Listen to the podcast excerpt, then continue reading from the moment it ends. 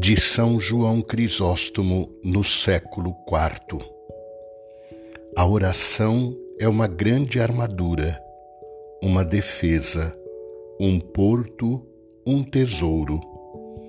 A oração é uma valiosa arma para vencer os assaltos dos demônios.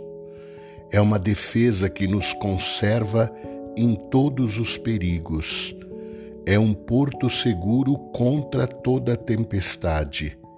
É um tesouro que nos provê de todos os bens.